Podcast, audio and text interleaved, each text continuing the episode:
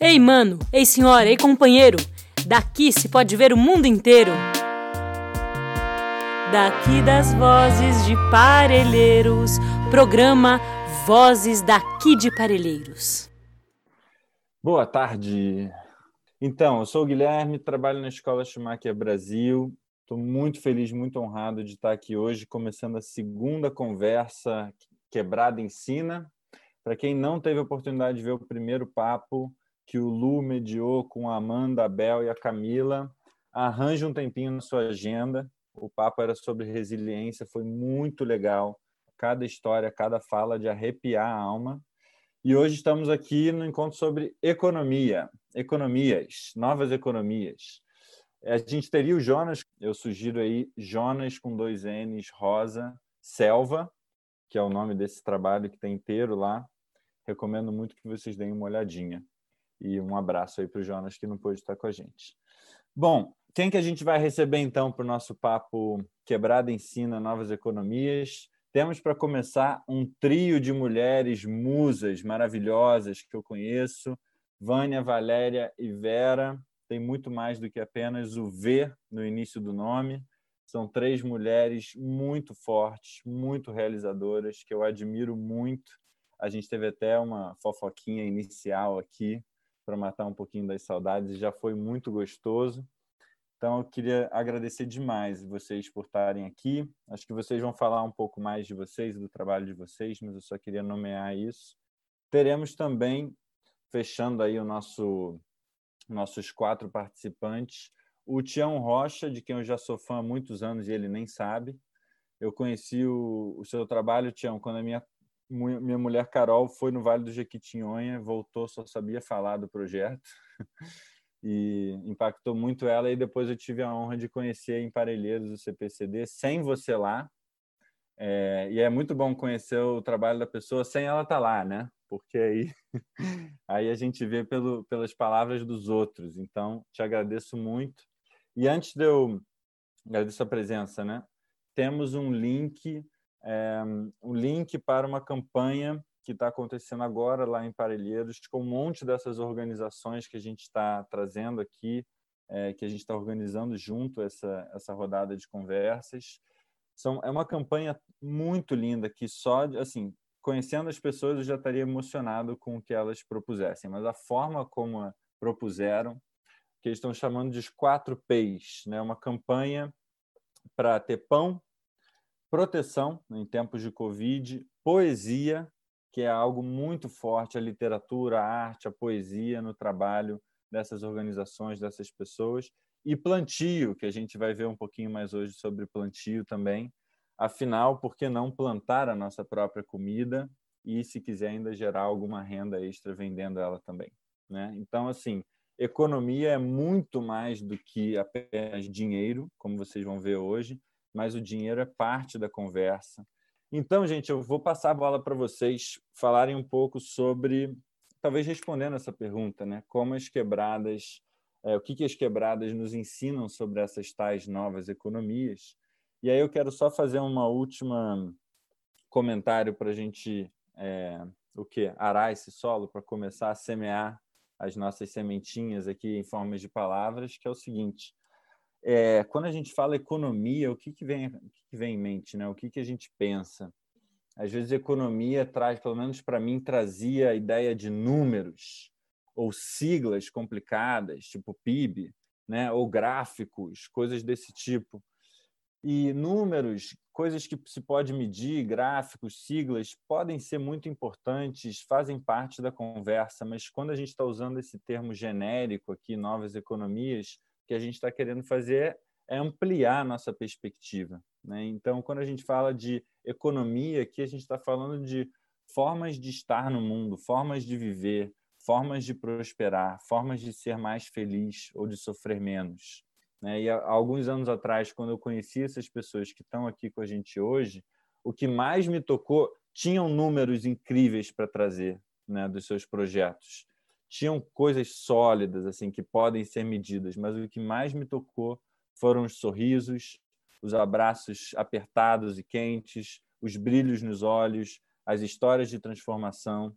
E eu, eu, o que eu aprendo um pouco com o trabalho de vocês é sobre como criar uma vida mais bonita, né? como criar uma vida onde os seres humanos prosperam dentro dos limites do planeta. É, e é uma economia que se mede pouco, mas se contam muitas histórias. Né? Como é que você vai medir amor, comunidade, beleza, orgulho da vida que você está criando? Então, quando eu pergunto para vocês que são grandes mestres na minha vida, mestres de economia, de novas economias, quando eu pergunto para vocês o que, que a quebrada tem a nos ensinar, vem nesse aspecto bem amplo de economia, que é como é que nós, seres humanos, continuamos aqui nesse planeta Terra com mais paz, nos desenvolvendo mais, né, se preocupando com quem está ao nosso lado, prosperando e em consonância, né, em harmonia com o planeta. Então, Vera, vou passar a bola para você, que eu acho que você, como IBEAC, consegue trazer uma visão bem geral disso tudo, e aí depois a gente vai continuando essa conversa. Mais uma vez, gente, muito obrigado pela presença de vocês. Vamos nessa. Gui, muito obrigada. Eh, eu queria agradecer né, a oportunidade de estar aqui nessa roda com amigas e amigos tão queridos e queria também cumprimentar aí todas, todos e todes que estão conosco aí nessa tarde. É, assim, pensando nesse encontro de hoje, eu comecei a lembrar, né, é, como e quando eu conheci a Schumacher College, depois, né, Schumacher, Schumacher Brasil, e o nosso querido professor Tim é, Crabtree. E, e daí, assim, eu estava lembrando que por volta de 2015, 2016, nós estávamos trabalhando com um projeto é, de, de prevenção de violência contra as mulheres, lá em Parelheiros, né, que há muitos anos a gente trabalha com essas questões, mas a gente estava trabalhando principalmente com um grupo de jovens é, e de mulheres, e a gente começou a pensar né, é, na possibilidade de trabalhar com elas algum projeto de geração de renda, porque isso a gente sabe que, que cria autonomia, que cria segurança. É, do lado disso, a gente tinha um, né, um, um alto número de, de moradores com doenças crônicas, que tinham muito a ver com também com alimentação, com hábitos alimentares inadequados. Aí nós decidimos né, desenhar um projeto é, de alimentação saudável. E aí a gente aproveitou também, né, nós já estávamos há alguns anos aí é, em Parelheiros, e nós então resolvemos valorizar frutos nativos da, da Mata Atlântica, principalmente Jussara e Cambuci, que inclusive tinha uma pesquisa na USP sobre o cambuci, as propriedades do cambuci de baixar a taxa de glicose é, para os diabéticos. Então, a gente estava aí juntando todas essas questões num projeto. E, nesse momento, aparece uma oportunidade de um edital do Conselho Britânico e esse edital uh, pedia que a gente tivesse um parceiro uh, do Reino Unido. E, e daí nós estávamos com uma amiga, Letícia, ajudando a pensar algumas coisas desse projeto. Ela tinha morado algum tempo fora e ela falou: Olha, eu conheço né, uh, Schumacher College, o professor Tim, nos pôs em contato e aí começou essa nossa parceria que está rendendo, né? Em 2020 continuamos parceiros, né? E o, uh, o Tinho, eu vou chamar de Tim, íntimo, porque a gente realmente encontrou várias vezes e nós tivemos ainda um privilégio. O ano passado, Bel e eu encontramos com ele em Oxford. Bel ainda continuou lá com ele, mas assim, sempre os encontros uh, de muita aprendizagem, né? Sempre ele contando das pesquisas, das ações desenvolvidas com as comunidades lá mais para perto do, de onde ele mora, mas com sempre é, muita criatividade, né, ligada à questão da economia de transição, né? E, e aí é, ele teve conosco, né, é, lá durante três dias, e aí esteve com todos os projetos, né, os grupos, você estava junto, porque você era o tradutor, intérprete, né, É, foi um prazer te conhecer também. E aí a gente combinou, olha, o último dia a gente vai se encontrar na biblioteca e seria muito bacana você fazer um balanço né, do que foi, foram esses três dias.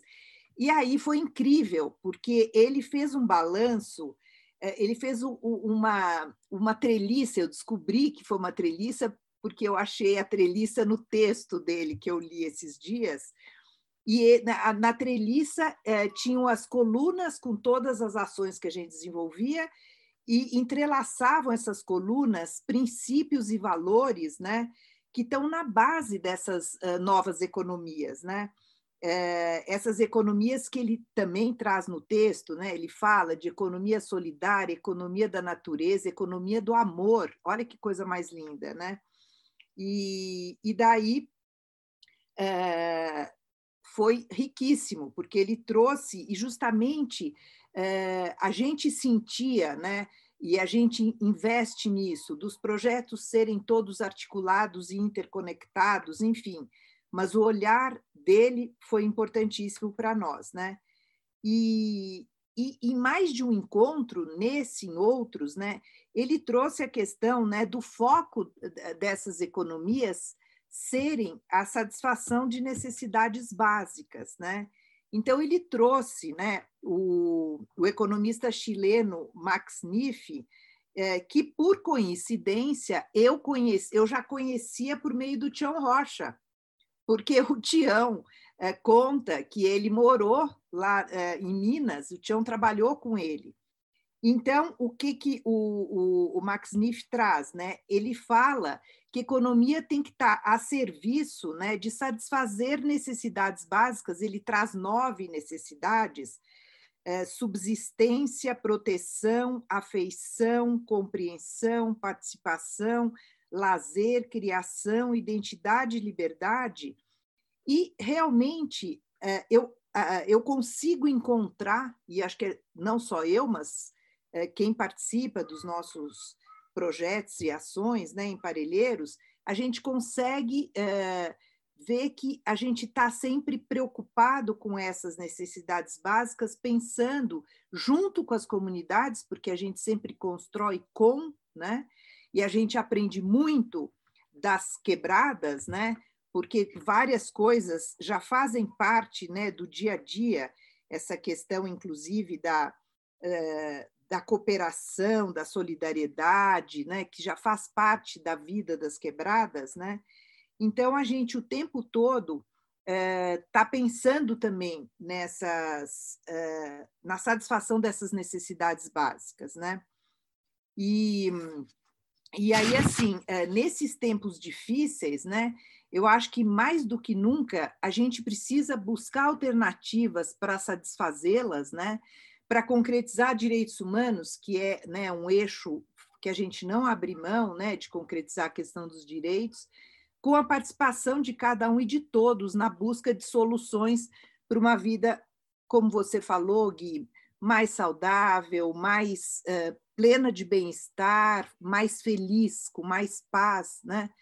E, e, eu, e assim, pensando, né, na, você falou da, da economia, que a gente pensa em números e tal, a ciência econômica, eu acho que ela teria, né, com todos as, os tipos de economias que a gente possa pensar, ela tem que estar garantindo né, essa vida e esse bem-estar para todos os seres humanos, ela tem que estar a serviço do bem. Né? E aí, infelizmente, né, nesses tempos de pandemia, a gente tem ouvido no, na mídia, né, nos meios de comunicação, debates polarizados que não fazem o menor sentido para nós. Né? porque a gente vê, de repente, é, governantes, economistas, né, é, colocando uma questão que para nós não existe, né, uma questão em discussão que não faz o menor sentido para nós, que é o que, que é mais importante, é vida ou é economia? Então, como é que assim, como é que se ousa colocar isso numa balança, né?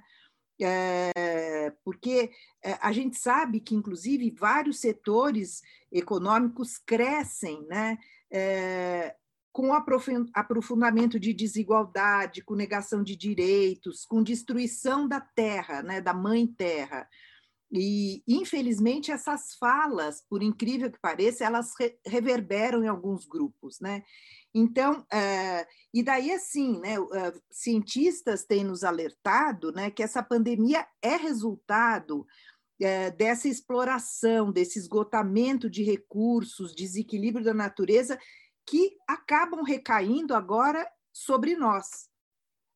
Outro dia eu estava ouvindo uma live do Boaventura de Souza Santos, que eu sou fã, fã assim incondicional, e ele é, chama atenção para algumas coisas, né, que eu acho que vale a pena mencionar aqui, né? Ele fala, olha, quem está sofrendo nesse momento são as pessoas humanas que estão adoecendo, morrendo é, por causa do coronavírus, porque enquanto está acontecendo isso, a natureza as plantas, as águas, o ar, os animais, eles estão dando sinais de estarem melhores do que eles estavam.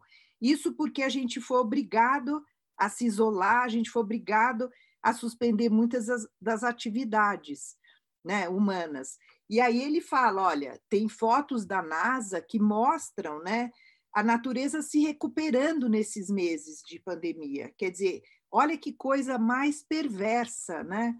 E e aí ele, ele chama atenção é, dizendo que nós, né, pessoas humanas, nós representamos 0,01 da vida da Terra. E, e como é que a gente pode deixar, né, eh, não que a gente pessoalmente aqui provoque estragos, mas a gente não pode deixar que é verdade que os estragos são feitos aí é, em muitos séculos, mas que loucura, né? Um grupo tão pequeno é, provocando.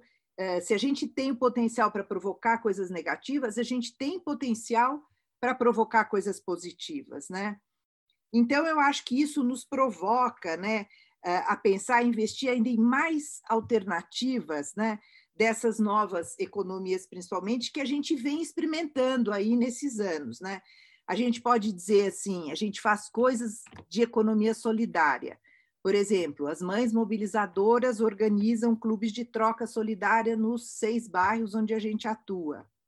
Mães acompanhadas eh, pelas mães mobilizadoras, eh, elas em cada bairro tem um grupo de WhatsApp, elas têm feito trocas eh, pelo WhatsApp, inclusive elas têm mapeado famílias que estão passando por dificuldade e têm assim tirado do eu tenho, sei lá, dois litros de leite, eu vou dar um então, assim, é, olha que exemplo né, fantástico que a gente tem que seguir. Né? A gente pode dizer que a gente tem experimentado coisas da economia da natureza. Olha aí os, os nossos uh, queridíssimos agricultores orgânicos, né, do Acolhendo em Parelheiros, que estão plantando com todo cuidado, que cuidam da terra, que cuidam das águas, né? A gente tem é, também os agentes né, é, de comunidade saudável lá do Parelheiro Saudável fazendo a mesma coisa. A gente tem as amaras, né, é, investindo em alimentação saudável, com produtos saudáveis, formando pessoas né, sobre essa alimentação mais saudável, para mudar hábitos né, alimentares.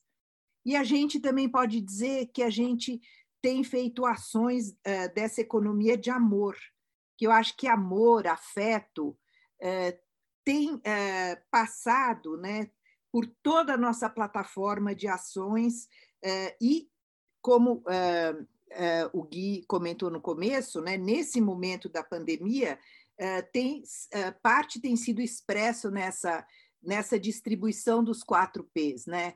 de pão, poesia, proteção e plantio. Né? Então, são ações concretas que a gente está podendo desenvolver com a comunidade, porque, aliás, é, a gente está é, conseguindo doações, mas quem concretiza essa distribuição é o nosso time que está em Parelheiros. Né? E aí, para terminar, eu gostaria de falar um pouco mais da nossa treliça, né? construída aí, é, pelo TIM, é, que tem as nossas causas e, e, e, três linhas de ação que a gente desenvolve em Parelheiros que se intercruzam, né, que se articulam, que se complementam. Né? A, na, na, live anterior, Bel e Amanda falaram até um pouco dessas coisas, mas eu queria retomar aqui né, que é, a primeira linha eh, desde 2009, a gente trabalha com a questão do acesso à leitura para conhecimento, autoconhecimento e transformação, né? É, a literatura para nós é um direito humano e hoje a gente tem livros, né, que estão presentes não só na biblioteca Caminhos né, da Leitura, na biblioteca comunitária, também lá na sede do CPCD, mas olha, eles fazem parte, por exemplo, do cardápio da Cozinha Amara, que tem um cardápio de café da manhã chamado Espetáculo para Carolina, porque né, elas leram trechos da Carolina, elas estão fazendo uma homenagem. Na Casa dos Agricultores Orgânicos do Acolhendo também tem livros para se o visitante né, quiser lá também ler. Nas visitas olho no olho que as mães mobilizadoras fazem para gestantes, mães eh, bebês, crianças pequenas, elas levam livro. Os livros estão espalhados nas algibeiras eh, pelos seis bairros, estão nas ruas adotadas, estão na maternidade Interlagos, onde nascem os bebês de parelheiros, estão na casa do meio do caminho, que é vizinha à maternidade, que acolhe as gestantes antes, que estão esperando o nascimento dos seus bebês, e acolhe as puérperas, que os bebês estão na UTI, eh, então elas ficam morando lá. Então, a segunda linha, que também está toda conectada, são os cuidados prioritários à primeira infância desde a barriga, que começou né, a partir de 2017 com o Centro de Excelência Primeira Infância, que é uma parceria do IBEA com o CPCD, e aí lá, né, com o protagonismo das mães mobilizadoras que garantem cuidado com excelência para esse público que nós falamos, né, até seis anos, e não com o objetivo de não perder ninguém, essas mulheres que moram eh, nos bairros e conhecem a realidade, elas têm construído relações de, de confiança, de amorosidade, de afetividade e têm potencializado mudanças de hábitos e transformação na vida de mulheres e seus filhos, né? Elas criam vínculos nessas visitas, elas incentivam o autocuidado, a questão do bem-estar, elas falam sobre gestação, sobre amamentação, sobre alimentação saudável, aí elas trazem as amaras também. É, elas falam sobre desenvolvimento dos bebês e das crianças, enfim. Então, é, e para a integração territorial, né, as ruas são adotadas com uma série de atividades que criam uma interação social entre as crianças, as famílias, os vizinhos, a comunidade e envolvem todos os times de todos os projetos nossos também. E, finalmente, a terceira linha, que foi a que nos é, aproximou da Schumacher, né, é, College da Schumacher Brasil, é o incentivo e apoio ao empreendedorismo social com propósito. Né? E aí a gente tem a Cozinha Amara, que é uma história que eu vou deixar para a Vânia contar, né? porque é ela que tem aí a propriedade de contar isso.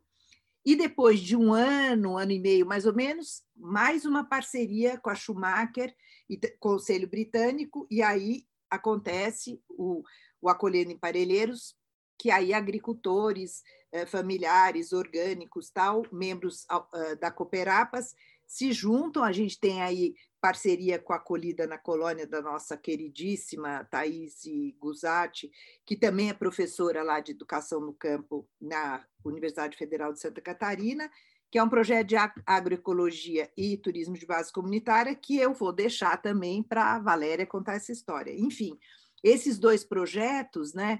Nesses dois projetos também estão envolvidos os nossos times, os nossos espaços, os moradores que participam de todas as nossas ações e elas têm muitos outros parceiros, elas têm é, muitas, é, muitos outros públicos. Então eu fico por aqui e agradeço e estou louca para ouvir aí as meninas falando do, dos projetos. Obrigada. Vânia e Valéria, não sei quem quer falar primeiro aí, mas eu quero só dar uma checada aqui, porque, a, bom, de tantas pérolas que a Vera trouxe, uma coisa que ela falou foi o café da Carolina, né? E só para trazer para o nosso público que não conhece, a Carolina, se eu não me engano, é a Carolina Maria de Jesus, não é? Que é uma autora muito desconhecida, um daqueles casos que às vezes no Brasil a gente não conhece os nossos gênios, então, quem não conhece, eu vou deixar só esse gostinho, hein? Quem não conhece Carolina Maria de Jesus, dá um Google e dá uma lida no quarto de despejo, porque é de mexer nas entranhas. Ela é tão, faz parte tanto da nossa vida que, desculpa, eu esqueci de falar o nome. Quase, quase chama ela de Carol, né? tão íntima já. Quase, Eu sou a Vânia, sou agricultora familiar, sou curiosa na cozinha, sou cozinheira, é, tenho a minha companheira Valéria, que estamos juntos em todos esses projetos aí que a Vera falou. E, e também trazendo aí que nós temos o privilégio, o orgulho de ter também aqui a Carolina de Jesus fez é, morou aqui na nossa região em Palheiros. Existe a casa dela que agora virou patrimônio, né? Então é, é uma riqueza imensa que tem aqui na nossa região. E o pessoal precisa saber e conhecer Carolina de Jesus. Então, vou falar um pouquinho do nosso projeto. Eu sou a Vânia, sou articuladora, coordenadora do projeto Amara, é, cozinha, é, alimentação saudável. A nossa cozinha fica dentro do projeto CPCD, que é do, o, uma unidade do Tião Rocha, aqui na, no Vargem Grande.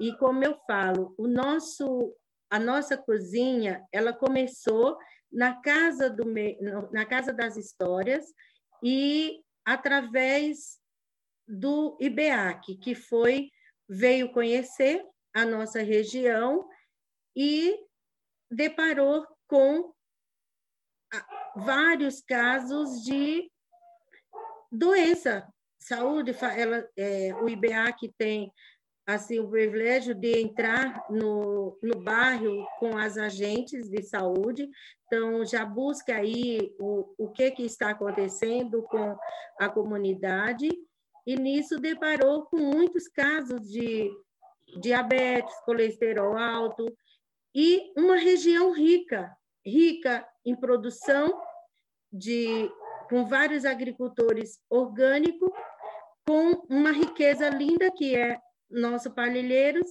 e uma coisa assim absurda na saúde. E aí a Vera convidou para a gente participar de uma conversa, que seria conversar a respeito desde a de violência, que é um caso também que era muito sério aqui na região, de alimentação saudável, de saúde, de é, autoestima, tudo junto, e começamos uma roda de conversa. E os nossos encontros sempre levavam algo para um lanche, para no, nos intervalos das nossas rodas, a, a gente fazer um lanchinho. E a gente se deparou com alimentação totalmente em vez daquele grupo que a gente estava ali, tinha pessoas diabéticas, como me chamou a atenção, e de, de, da Vera também, uma criança de 5 anos de idade, diabética, tomava insulina e pediu um pedaço de bolo de chocolate recheado, e a mãe pegou e tirou. No momento, a gente fez a pergunta, mas você vai dar? Ela falou assim: ah, não tem problema não, eu estou com a insulina dentro da bolsa. Então, a gente percebeu que a mãe estava ali naquele momento. Ela queria que a criança comesse, mas ela não estava tendo, é, como se fala, é, o cuidado, a decisão de, do, do que ela estava prejudicando ali o filho, mesmo que ela estivesse ali com a intenção de cuidar, de alimentar. E aí começou, é como o Tião fala, como a gente é, começa um trabalho que você não pode dizer que não pode comer, não, e você não pode isso, não pode aquilo, se não for comendo pelas beiradas, que é isso que o Tião sempre fala. E aí nós começamos a nos reunir e trazendo sempre a, a fala e trazendo algo que pudesse contribuir naquelas rodas de conversa. E aí, um dia, eu falei assim, ai, vamos fazer um, um pouco diferente no início dessas, desses encontros. É, vamos começar é, falando sobre a alimentação de uma maneira com memórias. Que você traga, por exemplo, aquela alimentação que a minha avó fazia, que o tutu de feijão só o dela era saboroso, como a outra falou que o, o ovo da, da bisavó era maravilhoso, só ela conseguia fazer um ovo, e assim por diante. E aí eu levei uma caixinha. Nessas, nessas conversas, eu falava, Maria, é, escreve aí o que, que te relembra a sua infância, o que traz de memória aquela receita. Colocava o nome no papelzinho, colocava na, na caixinha. E aí chegou a hora da Paula, que é uma menina que foi com que eu falo, que trouxe a receita de um sonho que naquele momento estava construindo o nosso sonho, que foi o, o, dela foi um sonho que ela fazia, é tradicional, ela faz até hoje, que há uns 15 dias atrás a, a encontrei no barragem, ela falou, Vânia, continuamos com o sonho, mas de outra forma. Então, a Paula trouxe a receita do sonho, que todo domingo a família se reúne e faz esse sonho, é tradição.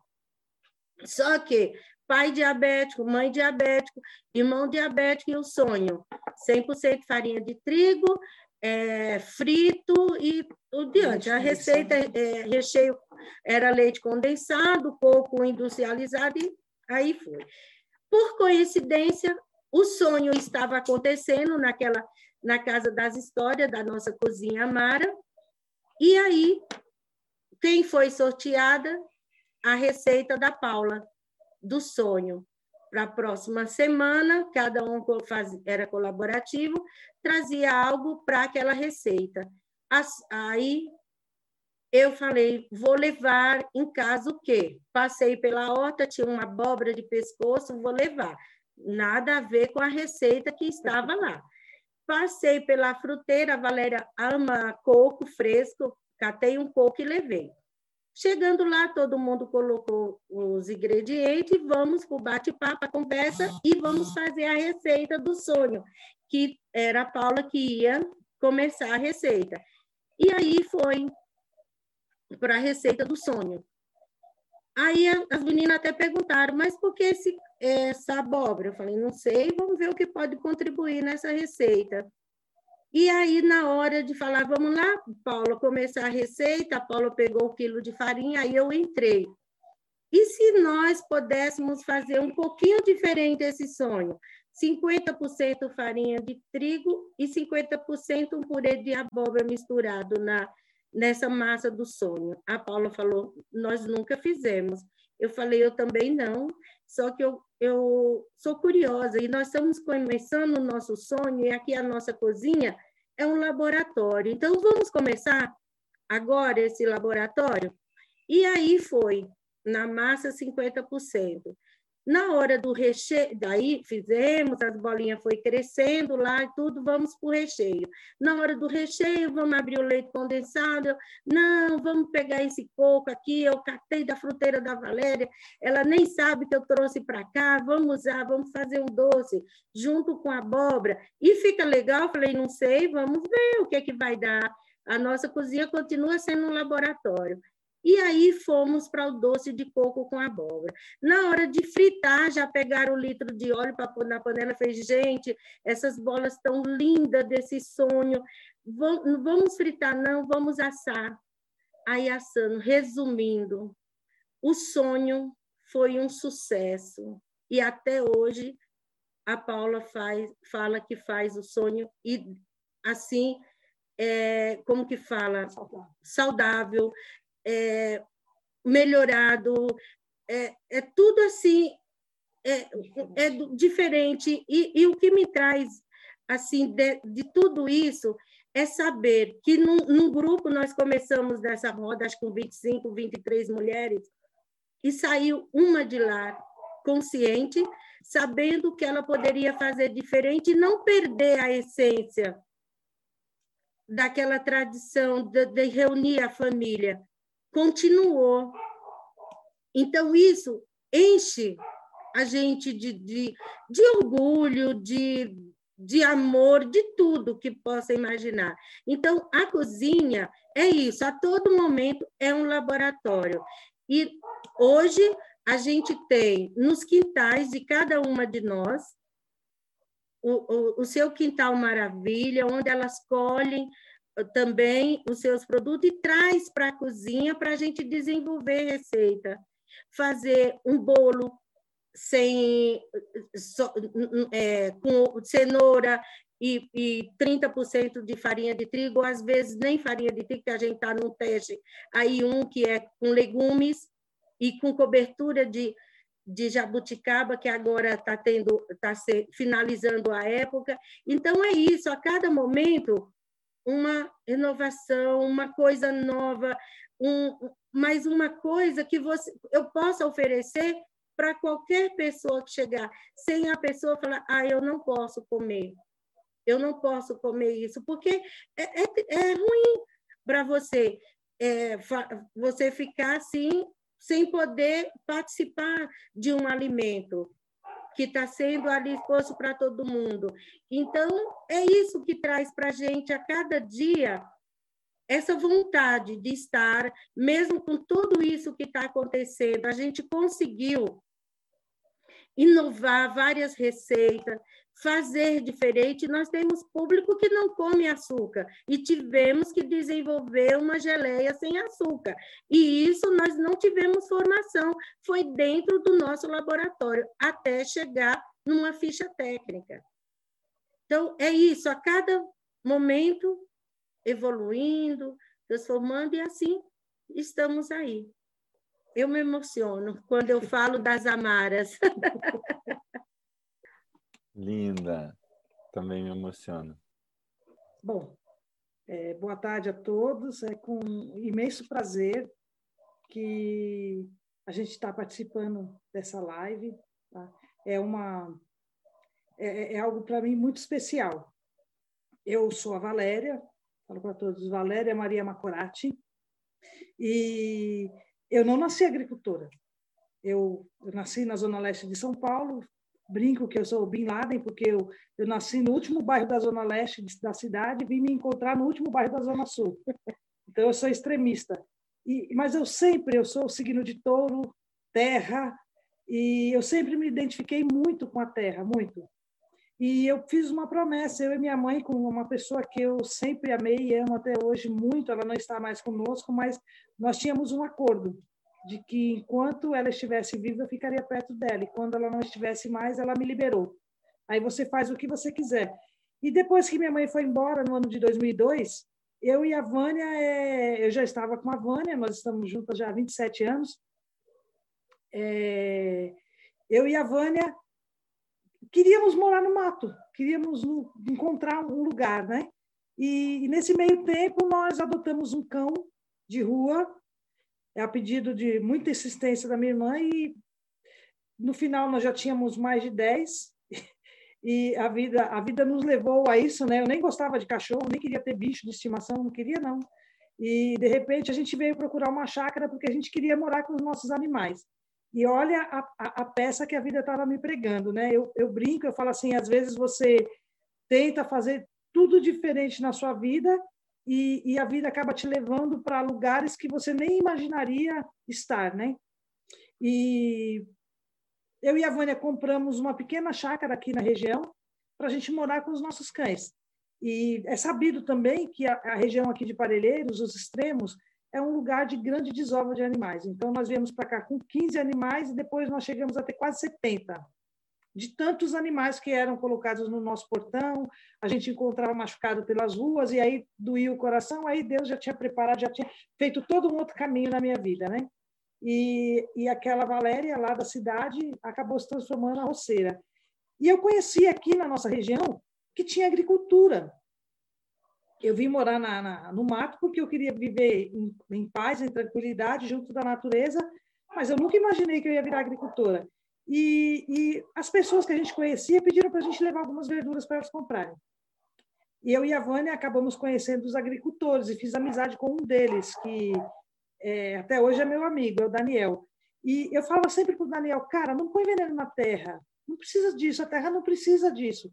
E de tanto falar na cabeça dele e, e o universo se programando, eu, eu acabei ele me apresentando, falando de um cara que estava querendo fazer um curso daquilo ali que eu falava, né, que era agricultura orgânica. E num dia de garoa, um sábado de garoa, saio eu procurando esse lugar. Eu só tinha o um número de telefone no papelzinho e, e, não tinha celular na época, isso em 2009, 2008. Eu não tinha celular e, e fui procurar e parei no, com o cartão da telefônica num orelhão público que funcionou, o cartão funcionou e eu liguei para um celular que estava dentro do mato e o celular funcionou também. Então eu brinco que foi uma, uma ligação é, pelo universo, né? Eles fizeram a chamada. E, e, e, esse cara atendeu e eu perguntei onde que era esse curso. Era numa pousada chamada Centro Paulos aqui. E nesse lugar eu acabei conhecendo o Arpad, que é um grande amigo. Eu brinco que tem algumas pessoas na nossa vida que nós não encontramos, nós reencontramos, com certeza nós já fizemos alguma coisa juntos e a gente está aí, o universo colocando, né, é, fazendo essa treliça, como disse a Vera e o Tim, né, essa, eu me sinto nessa treliça perfeitamente. E, e eu conheci a agricultura ali, e a Vânia, quando eu comecei a conversar com as pessoas, a Vânia fez uma premonição assim no meu ouvido. Eu acho que você encontrou sua turma. Nesse, nisso, eu fiz um curso de agricultura orgânica, passei para o segundo curso de agricultura biodinâmica, ganhei uma bolsa de estudos para estudar agricultura biodinâmica em Botucatu, é, acabei tendo formação né, em agricultura e, e, me senti realmente empoderada. E nesse meio tempo, é, nós resolvemos montar uma cooperativa de agricultores orgânicos, a primeira cooperativa de orgânicos aqui da cidade de São Paulo. E, e eu participei da fundação, eu, a Vânia e mais um grupo de pessoas, e nessa cooperativa, a gente não entendia nada de cooperativismo, acabou que ficou a primeira e a segunda diretoria, ninguém fez nada, e nós tínhamos uma cooperativa endividada por, por multas que a gente teria que pagar, e a gente não sabia nem o que, era uma cooperativa. E precisou eleger uma, uma nova pessoa para a presidência da Cooperapas. E eu, eu me lembro que a gente fez os, todos os trâmites legais, e quando foi o dia de eleger um, um, um presidente, um presidente, né? a gente nunca falou uma presidente, quando foi para fazer o, a eleição do presidente, os homens todos deram para trás, ninguém quis assumir nada. Eu falei: caramba, nós fizemos tudo para fazer a, essa eleição e agora eles vão falar que não querem participar. Aí eu fiquei muito brava, chamei um grupo de mulheres e fomos lá para uma salinha. Falei: gente, nós somos mulheres, nós somos fortes.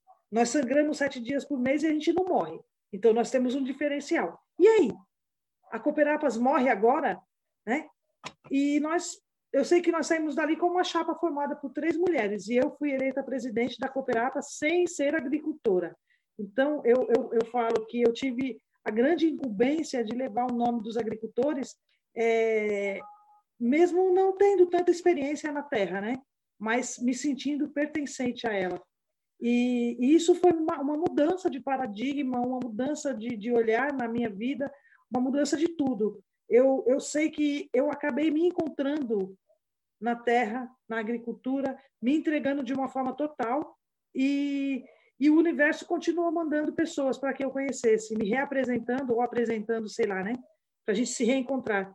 E um dia, uma, uma jornalista, que é nossa amiga, me ligou e falou que tinha um cara querendo conhecer a região e que ele queria conhecer algum agricultor que pensasse de uma forma diferente. Ela falou: ah, Eu pensei em você. Eu falei: ah, Pode mandar. E quem veio no meu portão? Tião Rocha. Tá? um cara de que eu já tinha assistido na televisão, mas não me lembrava do rosto dele. E, e veio Tião Rocha e a Vera, né? Dois, dois novos reencontros na minha vida. E eu sei que desse reencontro, a princípio meio traumático, porque nossa, nosso encontro foi meio bagunçado, porque eles chegaram atrasados e eu estava um pouco brava, mas é, papo de mineiro é muito bom, né? E a Vera mediadora de conflitos, nós acabamos nos entendendo e saiu uma grande paixão ali. É, eu queria construir um banheiro seco e tinha o Rocha com toda a sapiência dele me, me ensinou como que era e uma forma tão simples. E no dia seguinte eu fui para a roça onde eu estava trabalhando com o Daniel e tentei montar o banheiro seco. Eu sei que eu consegui fazer o meu primeiro banheiro seco.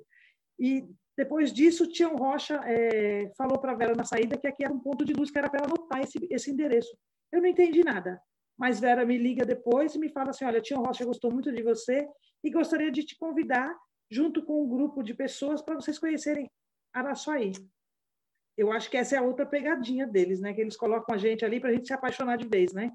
Então, fomos eu, Vânia, Daniel, o agricultor que nunca tinha saído de São Paulo, o filho deles, o Carlinho, o filho dele, Carlinhos, que na época tinha 15 anos, nunca tinha andado de metrô. Um garoto que nasceu dentro da cidade de São Paulo, não conhecia um shopping, não conhecia um cinema, não conhecia um teatro, e foi para Araçuaí. E chegando lá, nós conhecemos o Ser Criança, conhecemos todos aqueles projetos, né? É, fomos ver o Sítio Maravilha, fomos visitar uma escola rural, e eu voltei de lá muito mais apaixonada ainda e sabendo realmente o que o universo queria para mim, que é realmente esse trabalho. E não só o trabalho de agricultura, o trabalho de você fazer essa transformação.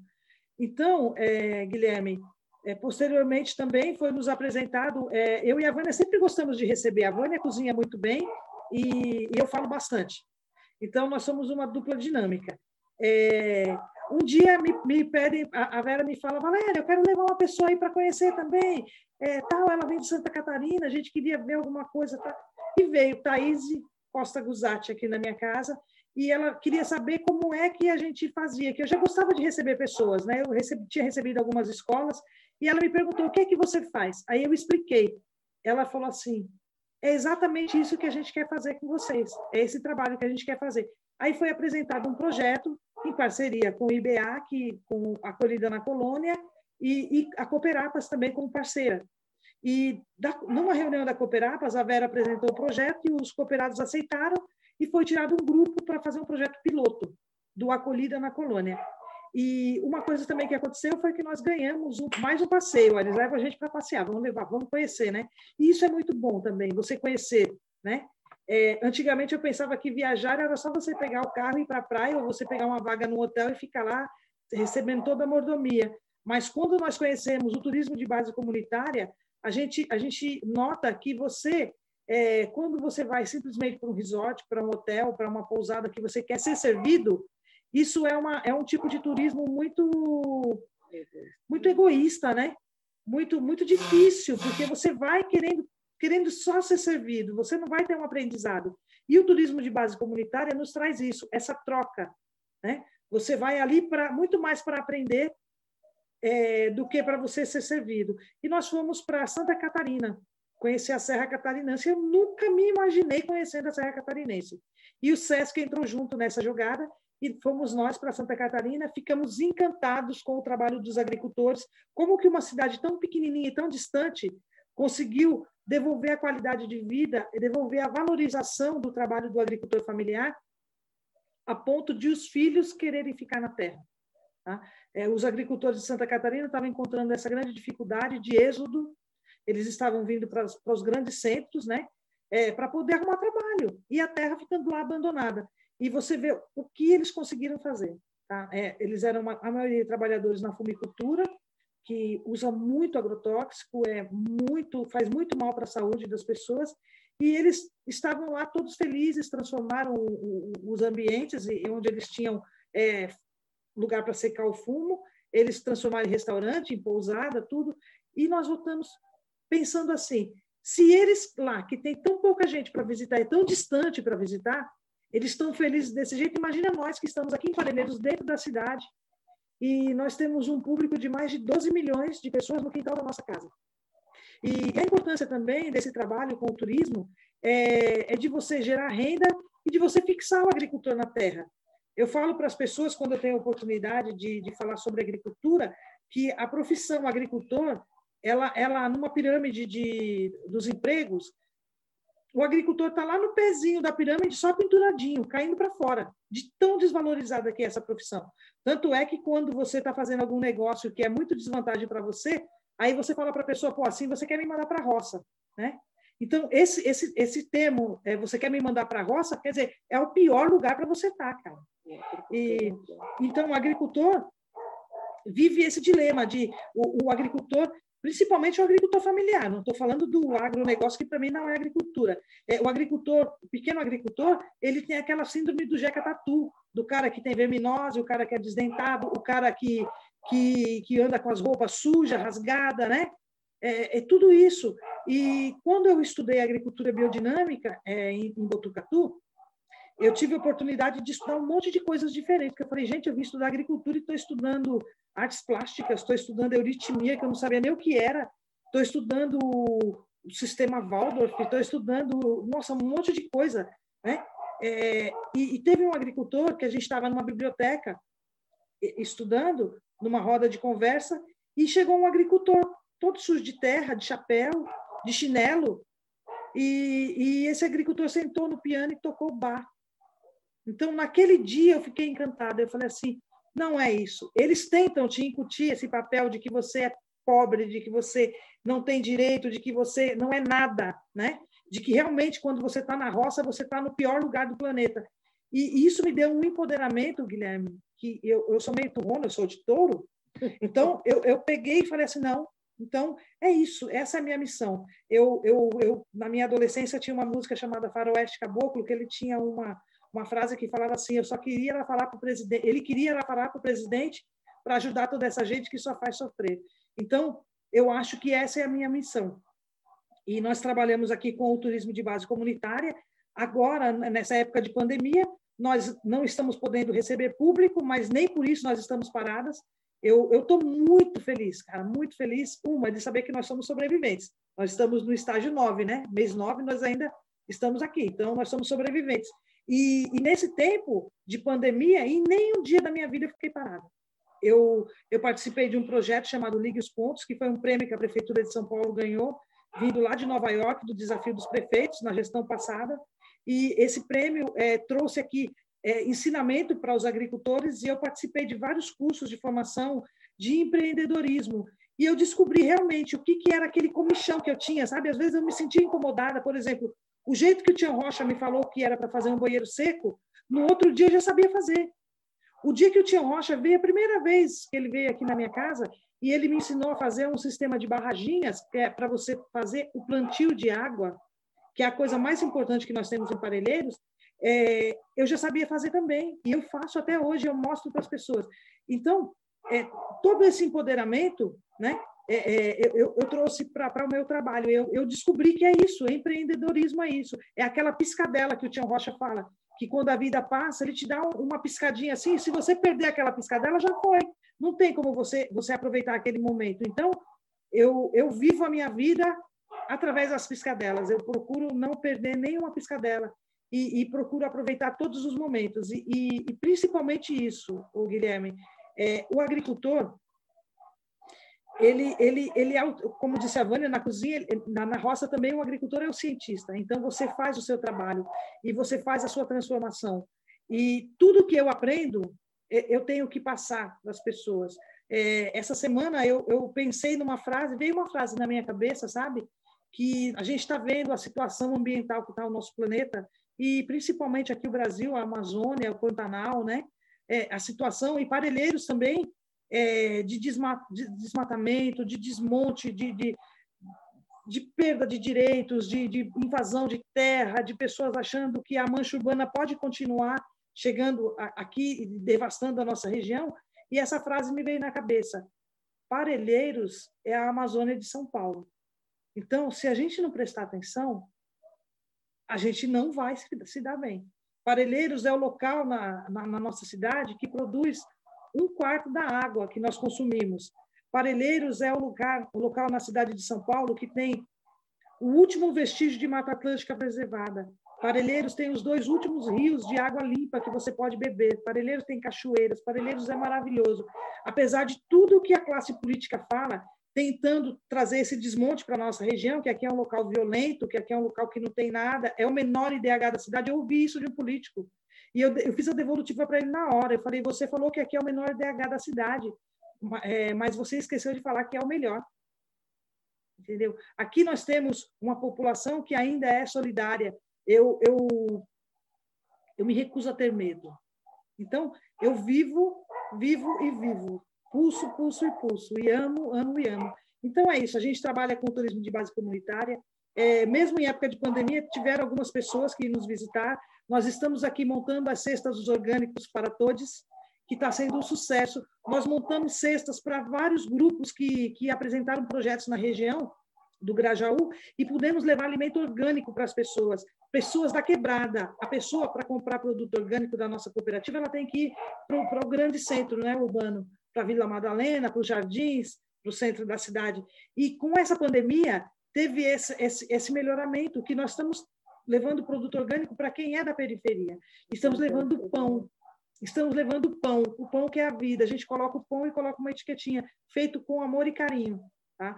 E, e tem pessoas aqui na nossa quebrada que, que mandaram testemunhos, pessoas que choraram, porque o pão é o símbolo da vida. E então é, é isso. O nosso trabalho, eu aprendi isso com o Tiago Rocha também. O nosso trabalho, Tiago, é, Guilherme, Opa. Guilherme, é o Tiago, o Tiago Wallace que esteve aqui no fim de semana, é, o, é um professor da USP também que se tornou nosso amigo. Ele veio aqui no fim de semana, eu acabei falando o nome dele. Mas Guilherme, é, o que nós fazemos, o trabalho que nós fazemos, talvez a gente não veja o resultado, mas a gente tem que deixar para as futuras gerações que está sob ameaça. Então é isso é falar para as pessoas que todos nós somos agricultores, todos nós, independe da sua profissão, mas todos somos agricultores. Então vamos pensar a semente que a gente põe no chão. É isso, gente, com todo amor. Eu, também fico emocionada de falar, de falar isso é, é enche os olhos. Nossa, obrigado por esse alimento para a alma. Foram tantos calafrios aqui nos últimos minutos todos. Então, falamos tanto do Tião, vamos passar a bola para ele. Tião, Passo a palavra, a bola é sua. Muito obrigado pela, pelo convite, participar dessa tarde. Eu estou aqui privilegiadamente como um bom ouvinte, um aprendiz. Né? Eu só tenho que parabenizar, né? como você falou, essas três mulheres fantásticas que falaram. Eu, eu só tenho que falar para elas amém, né? É isso mesmo e pronto. E já encerrei minha fala. Né? Tudo, toda essa história, todo esse trajeto, a Vera, a Valéria a Ivânia contaram. Eu fiquei tão é, envolvido né, nessas narrativas e tão bonitas e tão fortes, e eu as conheço todas e acompanhei, tive esse privilégio. Então é muito feliz isso. Né? Quando eu fui convidado e conhecendo um pouco de longe, mais através da Vera a Schumacher, né? e saber que por lá passou uma figura que eu tenho maior admiração, respeito e carinho, que era o, o Max Sniff, né? o Manfred Max Sniff, e com quem eu tive o privilégio de conviver e trabalhar né? alguns anos no Brasil. Né? E, e para mim, eu acho que ele é um, um mentor fundamental. E agora, recentemente, né, eu até comemorei aqui o, um ano da morte dele, né? É, lá no Chile. Mas eu acho que esse, isso tudo que está sendo dito praticado, exercitado dia a dia, e a Valéria e Vânia falam tão bem, é Vera, é, é, eu percebi isso com o Max. Quer dizer, quando eu conheci ele, a primeira coisa, ele falou assim, olha, a economia está a serviço das pessoas, e não as pessoas a serviço da economia. Pronto. Põe o prato daí. E, e essa lógica mudou radicalmente toda a perspectiva, porque ele foi na contramão de toda a lógica, tanto que ele ganhou o prêmio Nobel alternativo, né, que era alternativo, porque ele dizia essas coisas.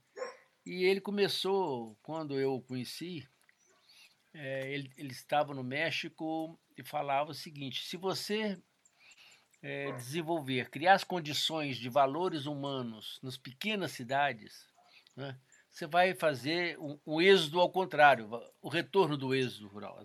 As pessoas não vão sair mais dos lugares para ir para o grande centro, mas vão sair dos grandes centros, vão procurando uma vida de melhor qualidade. Para isso, você precisa de criar essas condições. Então tem muita gente que fez isso antes dessas condições aparecerem, né? O caso da Vânia e da Valéria, elas saíram e foram buscar, né? O primeiro esse, se encontrar nesse lugar e o encontrar em Parelheiros. Mas o Max falava isso e ele e ele foi convidado para vir para Tiradentes, de Minas Gerais, que era uma vila histórica decadente. Decadente.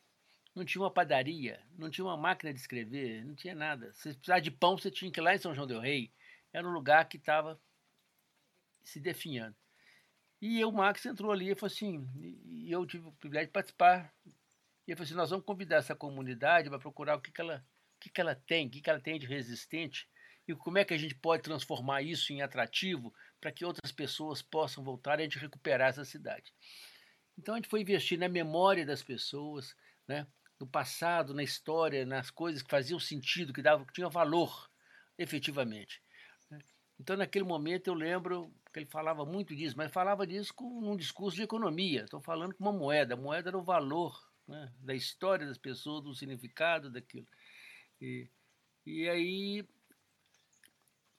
dessa. Quando ele começou a discutir, ele precisava trazer gente. Nós fizemos um seminário né, em Tiradentes, as, as crianças, a criança e as necessidades humanas. Como é que ele queria pensar aquele lugar para as crianças do futuro? E como é que seriam? O que, que aquela cidade tinha que fazer para os meninos que iriam nascer e tal? Né? Como é que ele podia, então, trabalhar com isso? Bom, essa história que começou com ele foi crescendo, outras pessoas vieram juntos. Eu lembro que nesse seminário ele reuniu, no fim de semana, em Tiradentes, algumas pessoas que entraram no Brasil como com, é, convidados deles, líderes mundiais, né? Para começar, o Pablo Echeverria do México, né? O, o, o diretor-geral da Unesco, né? O presidente do Banco Mundial, que era amigo dele. Eles vieram para uma cachaça e conversar. Passar um fim de semana sentado lá em Tiradentes, para pensar o futuro de um lugar né? que não fosse pela lógica da economia tradicional, mas é a lógica dos valores que o Marx está fazendo. E daí surgiu uma experiência, o resultado nós sabemos. Tiradentes é hoje talvez a cidade histórica mais importante que tem em Minas, né? que tem lá seu festival de gastronomia, seu festival de cinema, de coisa de arte, reúne as pessoas e traz. E a paulistada adora ir para lá, né? E, e, o pessoal adora receber, porque né? e hoje é uma cidade rica e poderosa, e está até passando do limite porque estão perdendo, extrapolando o ponto. Mas o que eu aprendi fundamentalmente naquela época era pensar que a economia era isso, e era a questão, das, né, depois das necessidades humanas, e como é que a gente podia convocar as pessoas e colocar isso dar sentido, né, não só de subsistência, de sobrevivência, mas de significado. Né. Então, foi nessa época que eu aprendi a diferença, o que, que, é, que, que tem preço, o que, que tem valor. Né? Tem coisa que tem preço, tem coisa que tem valor. Né? É, leite materno tem valor, leite em pó tem preço. Né? Um vale para a vida inteira, o outro vale por um tempo só, enquanto você consegue comprar, né? busca na gândula do mercado.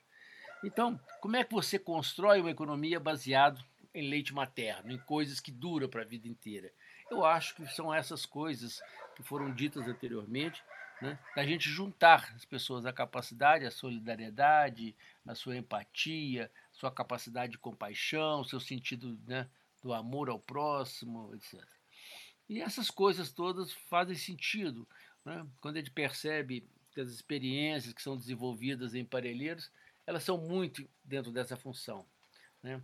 Existe aí né, um banco de solidariedade né, que, que junta o capital social das pessoas né, e que disponibiliza esse capital para toda a comunidade da região lá de Vargem Grande e as pessoas elas doam e recebem solidariedade. Então a moeda é sol, é de solidariedade. E com isso estabelece um sistema permanente de trocas.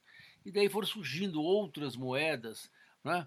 É, como a Vânia colocou, da experiência das Amaras, que tem uma moeda de troca, que tem o trabalho delas, que faz as feiras de troca, etc. Né? E que é uma moeda que tem muito sentido para as pessoas. Né?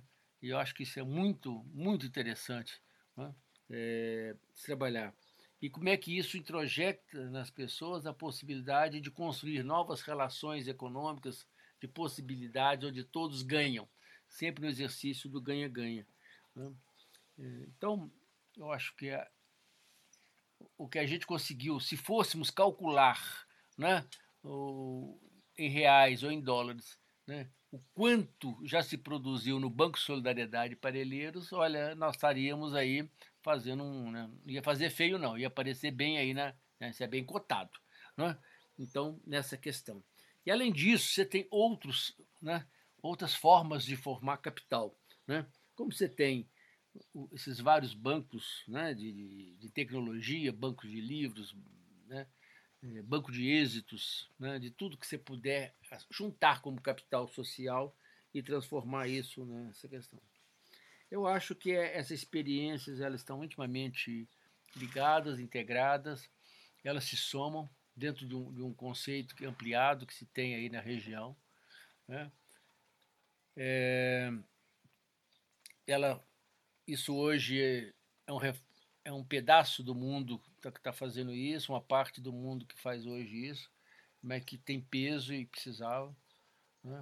Em abril desse ano ia acontecer na cidade de Assis um encontro né, convocado pelo, pelo Papa Francisco, né, de juntar os jovens e economistas de até 35 anos para discutir uma nova economia, né, um novo sentido da vida, onde a economia tivesse a serviço das pessoas. E ele usava exatamente esses conceitos claro, que o Max Sniff dizia. Né? Quer dizer, não se realizou por causa da pandemia, mas a discussão, a necessidade de hoje trazer uma economia baseada em Assis, baseado né, na lógica de Francisco, para fazer frente né, à economia de Davos, né, que é baseado numa outra perspectiva, que é do grande capital dessa, dessa loucura, cujos resultados nós estamos pagando aqui agora, né, e estão incorporados nessa questão que a pandemia mostrou, esclareceu. Né, né, do, e que deu um, um, para, né? mandou deu um stop né? no ritmo como se fazia é, o pretenso de desenvolvimento. Então, hoje, quando se fala que você tem que decrescer, é porque você tem que estabelecer que de desenvolvimento não é, é acumulação, né? mas é fundamentalmente a distribuição de, de, de condições de vida. Né? Então, e da mesma forma, é, ia haver em maio um outro encontro, também convidado lá pelo Papa Francisco. Né? Eu tenho uma inveja dos argentinos por causa disso, incrível, sabe? Que a gente discute coisas tudo, futebol, qualquer coisa, mas na hora que fala do Papa, aí eles ganham, pronto, aí dão de balaiada, eu, eu sou reconhecido, com morro de inveja deles, né? que a gente não, não conseguiu, teve a competência de produzir um cara com a cabeça que ele tem. Mas ele estava discutindo, ia ter um pacto educativo global que seria em maio. Né? O que, que é a gente convocar né, o mundo para uma, para uma nova educação? Que não seja baseada nos diplomas, que não seja baseada em currículo, não seja baseada nessa lógica da escolarização, né? mas que são baseadas na vivência, na experiência, nisso né? que Valéria e Vânia contam, né? que é um processo educativo fantástico. Né? Como é que se for se formando, se criando, juntando gente, criando, né? aquilo é uma grande formação. Né? Então, essas experiências educativas que envolvem as pessoas por causas e são transformadoras são absolutamente significativas. Né? E elas partem de um princípio que também eu fico muito feliz né, que ele, ele, o Papa tá, usou para essa convocatória, é, é um princípio macua, né? que eu tive o privilégio de conviver com eles na década de 90 em Moçambique, lá na, na Nampula, onde eu aprendi que para educar uma criança é necessário toda uma aldeia. Então é convocar a aldeia para cuidar de cada menino, de cada criança, cada criança como filho de todos nós, né? para cuidar né, da nossa casa mãe, da nossa casa irmã, né? de fazer aplicar na prática né, a carta da terra e tal. Então o que a gente faz, a história nossa é misturada com tudo isso, né? junto com essas lógicas, e, e lá na ponta. Né? E, eu, e para mim isso é um grande é, desafio, um grande aprendizado. Né? Quando eu fui trabalhar no Vale do Jequitinhonha, o Vale da Fome, o Vale da Miséria, né? cantado e decantado como um dos maiores bolsões de miséria do mundo, né? e eu Falei, é aqui que eu vou ficar, né? E como é que a gente vai transformar esse lugar? E na hora que nós começamos a transformar e pensar que nós podíamos fazer daquilo lá um lugar digno, né? e conseguimos fazer, eu falei, bom, se a gente fez no Vale do Jequitinhonha, a gente faz em qualquer parte do mundo. Né? Por isso que eu adoro, nos lugares que eu vou, é de falar assim, convidar as pessoas, assim, vai lá para o Jequitinhonha para vocês verem como é que funciona. Né? Então, há isso que a Valéria fez essa menção, né, quando eu a convidei, e ela levou esse grupo a passar uns dias conosco né, para conhecer, porque a leitura que ela faz é a leitura disso mesmo. Bom, se as pessoas, se as mulheres daqui, no lugar seco, não chove, né, todas sem as condições, conseguem fazer uma produtividade desse nível, sabe, um trabalho dessa, né, nós podemos fazer isso em qualquer lugar. Né? Então, então, quando elas falam do, do né, que tem os quintais maravilhas, ah, porque tem lá um sítio maravilha, né, que é um lugar para nós, uma grande escola. Quer dizer, uma área de 5 hectares, você produz, na época da seca, né, uma tonelada de alimentos, como foi agora no mês de agosto, entendeu? mas na época da chuva você produz uma tonelada e 300. Dizer, é possível você conviver com semiárido, se você aprender o tempo e o ritmo né, da mãe terra né, e saber usar isso e produzir, né, no sentido não de fazer escala, mas de gerar processos onde a energia humana e a energia da terra, essa energia, ela se equilibre, ela não se, se supere né, com desgastes e tal. E como é que isso pode ser em benefício de mais gente, a gente ampliar essas possibilidades. Então, essa, essas coisas, quando a gente percebe é, em, nas pessoas, como a Vânia falou, né, a quantidade de gente luminosa, né, com experiências tão significativas que a gente encontra em Parelheiros, né, se juntar essa energia, em qualquer que seja o campo, é absolutamente transformador. Né? Das experiências, das vivências, das heranças que trazem, seja como ela contou essa história fantástica de como é que surgiu o movimento da, da cozinha Amara, né? que trabalha efetivamente. Né? Às vezes comete uns excessos, sabe? Eles têm umas coisas assim, meio excesso, porque de vez em quando eles, eles caem no negócio de tal de taioba, que eles entram assim, eles fazem taioba de manhã, de tarde, de noite, de madrugada. Então, então você tem os três meses só taioba, aí ninguém merece, né? E eu sou obrigado a mudar de caminho, né? Eu brinco com elas lá, porque elas inventaram tudo, né? Elas sabem disso, que é provocação, né? É, mas, quer dizer, como é que tenta se fazer tudo com um aproveitamento total das coisas? Eu acho que isso é um negócio muito legal, né? Com a tal da taioba, eles fazem tudo, né? Fazem até milagre, eu não sei como lá, mas empurra aquilo na gente, eu sei que tem que experimentar.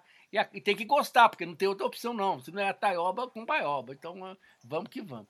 Mas, mas é encantadora a lógica das pessoas de fazer isso com cambuci, que é nativo, com outros produtos, com essas coisas, os produtos da terra, né? E, e, e ter essa ousadia de, né, da inventiva, da criação e tal. E eu acho que isso que é, é uma coisa bonita, forte e significativa. E isso também né, vem demonstrado aí na, nas outras ações né, que se desenvolvem é, de, de criar esse, esse espaço de lugar de visita, de conhecimento, de aproveitamento, de cuidados. Né? Então, eu fico muito feliz, né? Está aqui. E com certeza o Max, onde ele está, vai estar muito feliz saber que as coisas que ele nos ensinou, as coisas que a gente traz, a memória dele está sendo é, praticada de forma absolutamente respeitosa e sustentável. É? e que a gente está fazendo uma economia de pés descalços, né, como ele dizia na sua obra, né, que é o seu livro que conta essa história lá de Tiradentes, né, e como é que a gente coloca o desenvolvimento, né, à escala humana, né, do bem-estar do humano. Então, é muito bom estar tá, tá aqui, né, obrigado, Tião. É uma coisa que, já que falamos tanto dele, né, desse chileno com nome de gringo, do Max Niff, é, uma das coisas que ele também falava era sobre a importância de ter um processo endógeno, né? ou seja, de dentro para fora, um desenvolvimento que não vem de fora, que você não dependa de um banco externo, de um FMI, do Estado, o que seja, que você, na medida do que for possível, consiga é, fazer de você para você e fortalecer esse processo é, de geração da, da comunidade, de solidariedade, o que me remete um pouco do que a Valéria falou do pode até ser o menor IDH, mas é o melhor, né? Ou seja, um senso de parceria, de comunidade, de afeto que a gente tem perdido no mundo hoje. E uma das histórias que eu me lembro quando eu fui lá para para Parelheiros, nesse evento que a, que a Vera narrou, eu não sei, Tião, se é do Banco de Solidariedade que você mencionou brevemente, mas eu lembro que me contaram uma história que tinha essa, esse lugar onde você é, oferecia o que você tem para oferecer e você pedia o que você precisava. Né? Então, qualquer pessoa é convidada a ir lá e oferecer e pedir. E aí, uma senhora foi lá e falou de coisas que ela precisava.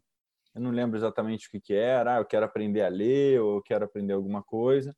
E aí, a pessoa lá do CPCD perguntou: tá bom, mas o, o que, que você tem para oferecer? Ela falou: não, não, eu só, eu, só, eu só preciso de uma coisa, eu não tenho nada aqui para oferecer. Aí a pessoa falou: não, calma aí, vamos, vamos tentar entender isso, porque é, não sei se é verdade, se, se eu entendi certo, mas lá você pode pedir se você oferecer também. E aí falou assim: vamos, vamos aqui, vamos, me conta sobre você, vamos, deixa eu descobrir mais da sua vida, da sua história e tal, não sei o quê. E a, dada altura descobriu que ela tinha um monte de talentos, um monte de habilidades, um monte de coisas que ela tinha para oferecer. E aí só só disso, né? Só dela conseguir reconhecer as habilidades que ela tem, os talentos que ela já tem, a potência que ela é, isso em si já muda alguma coisa, né?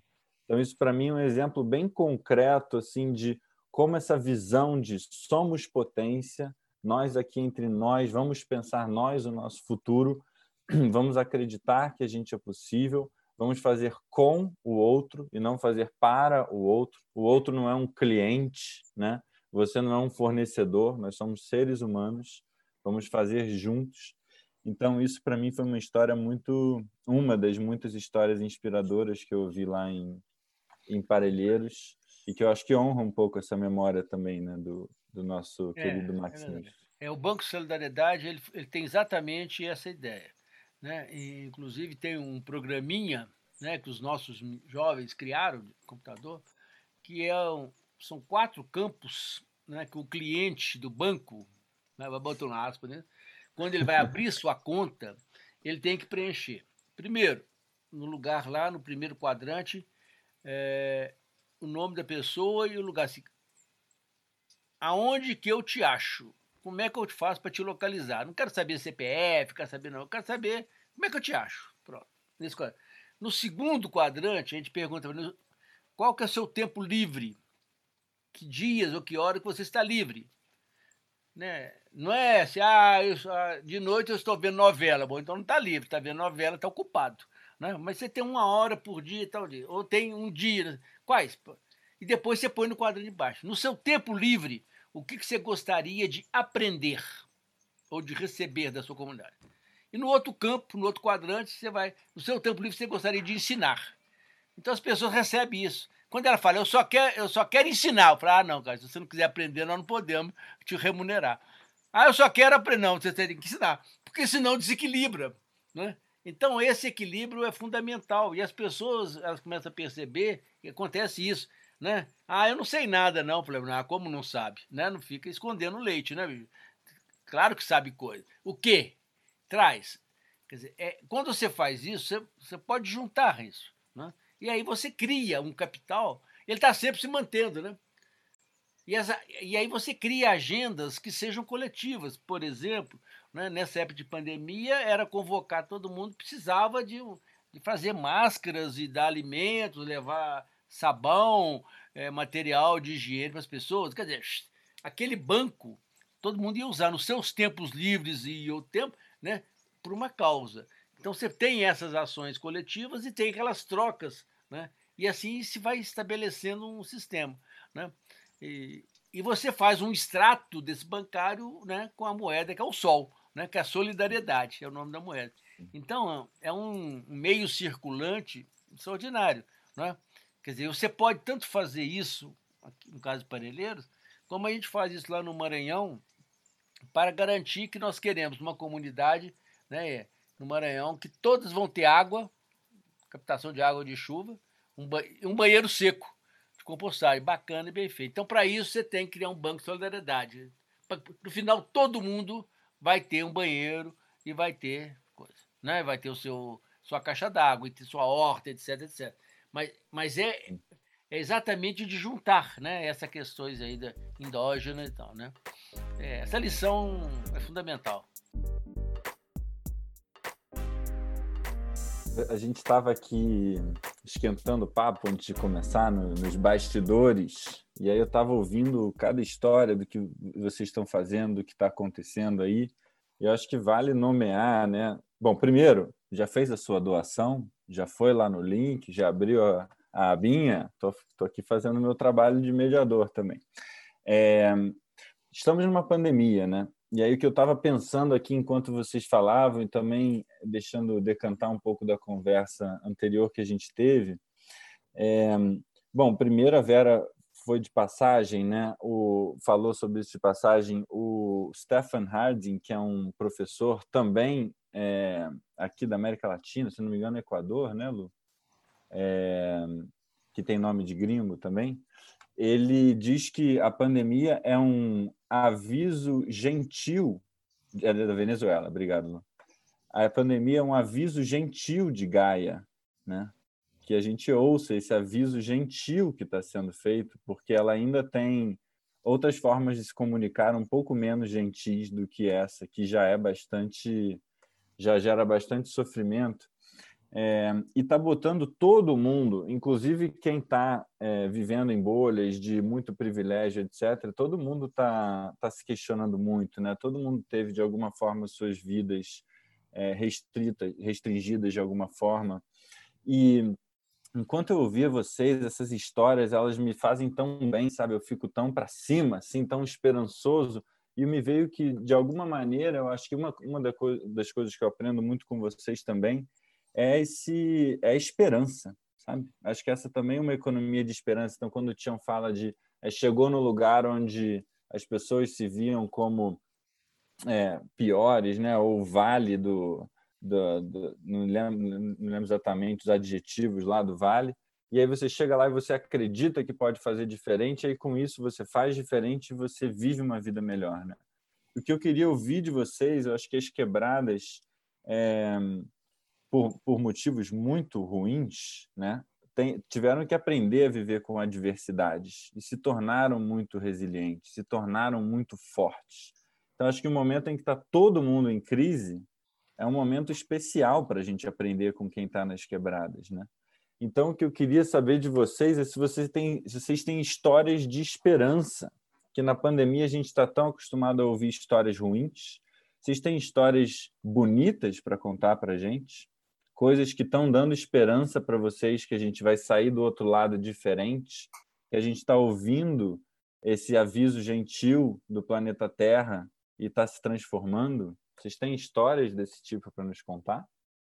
Então, é, por exemplo, né, nós estávamos falando da, das mulheres, muitas delas frequentadores do Banco de Solidariedade, do grupo de costura. Não só essas, mas muitas outras, porque nos seis bairros foram uh, levantadas, né, pesquisadas possíveis mulheres que costuravam que podiam ajudar com essa questão das máscaras, né? Porque a gente falou, olha, se vocês puderem fazer uh, realmente, né, a mão de obra de uma forma voluntária, a gente consegue o tecido, a linha, o elástico, mas a gente pode fazer muito mais. Tanto que elas conseguiram fazer mais de 20 mil e muito felizes, porque isso não impediu que elas também fizessem algumas outras que elas vendiam por conta delas e tal. Esse grupo, por exemplo, né, umas e outras se conheciam, mas a maioria não, não se conhecia elas acabaram criando uma relação por meio, porque realmente hoje a questão do WhatsApp e tal, ainda que o sinal né, não seja bom lá em Parelheiros e a gente tenha começado agora uma campanha não só para é, conseguir equipamentos, é, mesmo que usados em bom estado, ou recursos para melhorar, né, com roteador e tal, é, o uso, né, de qualquer maneira, todo mundo está, de alguma maneira, se comunicando, né, à distância mesmo. Mas formar um grupo que já, por exemplo, muito animadas, elas estavam animadas fazendo as máscaras, orgulhosas principalmente quando elas saíram na rua e reconheciam, ó, oh, essa aqui eu que fiz, aquela eu que fiz, estão uh, já combinando o que, que elas podem produzir pós-pandemia, né? Então tem uma proposta, né? Vamos fazer uma linha de, de roupa, de coisa para cama, mesa, sei lá, não sei. Estão conversando porque é, viram a, a, potência e a riqueza de poderem trabalhar juntas. É, essa questão também, é, uma coisa muito bonita também que aconteceu, foram com os vários times, né? Por exemplo, né? As mães mobilizadoras que eu acompanho muito de perto, elas se tornaram referências de como lideranças mesmo da comunidade, porque com essa questão de distribuir, né? é, o pão, a proteção, né, a poesia, e está envolvida também no plantio, elas são paradas na rua, né? Elas falam da importância delas estarem sempre, nem ousar né, sair sem uma máscara, porque as pessoas olham para ver o que, que elas estão fazendo e como elas estão fazendo. Né? Então, isso também as anima pensar, elas organizaram, por exemplo, lives que foram super ouvidas. As mulheres participaram muito, porque elas foram, ah, a partir do que elas foram ouvindo, eh, que eram as maiores dúvidas, as maiores inseguranças das mulheres que elas acompanham, elas organizaram live para, por exemplo, conversar sobre se deve ou não mandar filho para a escola, se voltar à escola, porque eram coisas que estavam angustiando as mulheres. Então, eu acho que ainda que já desde sempre tenha existido né, uma solidariedade nas quebradas, né, diferente da que existe em bairros mais centrais, infelizmente, na, nos bairros mais centrais, mal e mal você conhece quem mora do, do lado, né? Você não sabe nome, não sabe nada.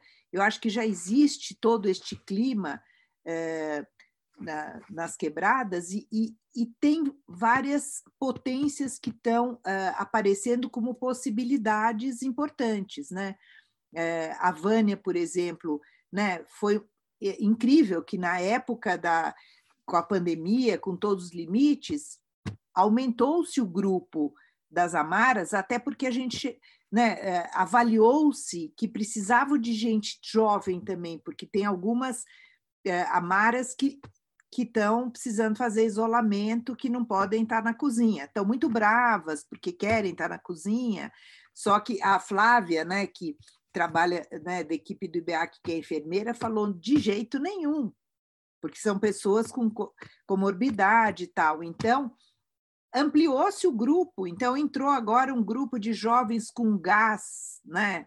É, e que trazem um outro olhar para dentro das amares. Então, assim, muitas coisas, acho que a, a, questão da esperança, né? E a gente espera que isso não fique só nas quebradas, né? Que as pessoas, outras pessoas se modifiquem, né? E eu acho que tem aí uma conversa, é, por exemplo, outro dia eu estava participando de um congresso de, é, de doadores, até para a gente, é, eu, está prestando atenção para onde as coisas estão indo, né? E a gente precisa de recursos para os projetos e tal, mas tem uma conversa, eh, né? Eh, tem eh, percebe-se que muita gente que nunca doou doou nesse momento, tanto pessoas físicas, e a gente foi procurado por pessoas físicas que falavam: olha, a gente gostaria, eu queria levar, sei lá, 150 cestas eu sou uma pessoa física, como é que eu posso, como é que a gente faz, como é que a gente combina? Mas aí tem, é, é, a gente precisa ver como é que a gente mantém esse envolvimento, essa responsabilidade, né? Porque existe uma responsabilidade. Eu acho que solidariedade é muito importante no momento desses, mas e a responsabilidade desses que, que têm mais, desses que estão numa situação mais tranquila, que estão privilegiadamente nas suas casas, né? É, muito bem instalados, com equipamentos legais, sinal bom de internet. Bom, e tem que fazer pelos outros também. Então, eu acho que é um momento né, que eu acho que é, a gente vai ter boas surpresas, mas a gente precisa também dar uma forçada e ir atrás disso, né? Para ver como é que a gente potencializa isso. Vânia e Valéria, a gente falando antes, a Valéria estava falando agora do, do agricultor, né, que é esse trabalhador que está lá na, na pontinha da pirâmide. Agora, quando pararam para ver os serviços essenciais, talvez o serviço mais essencial fosse o de vocês, né? Trabalho aí, vocês não ficaram de bobeira, né? Alguma esperança, alguma mudança, alguma coisa que vocês têm para compartilhar? Ah, mudanças para nós, assim, de Damara, nós como pessoa, tiveram, tivemos várias danças, várias oportunidades de ver que muita gente se juntou para para dividir, para compartilhar. É, é, como a Vera traz aí pessoas físicas mesmo que falavam assim, a, Mara tem condições de fazer é, 100 chantines para a gente distribuir uma galera ou 100 pães e a gente tá junto nessa. Eu acho que teve assim foi um como que eu posso dizer uma união, uma força muito grande com isso, apesar de todo o, o contexto que teve essa pandemia aí de percas e tudo, mas teve também muita, muita união nesse momento e colaboração e estamos tendo, porque nós, Amaras, não paramos. Em nenhum momento também. É tanto que no, o que fazer, porque nós recebia, recebia o grupo, IBA que fazia formação, a gente fazia do café da manhã ao lanche da tarde, então, junto com o IBA, CPCD, várias a comunidade se dando formação nas escolas, nas creches, fazia troca de receita nos postos de saúde, que no dia da troca de receita o médico trocava a receita do paciente que era diabético, problema de coração, sem olhar nem no rosto. E nós levávamos, era só de doença, e nós levávamos um alimento, fazia uma caponata de coração de banana, uma salada de chuchu, e a conversa ia assim, tendo outro rumo, as pessoas felizes, e conversava, trocava-se receita. E como fazer?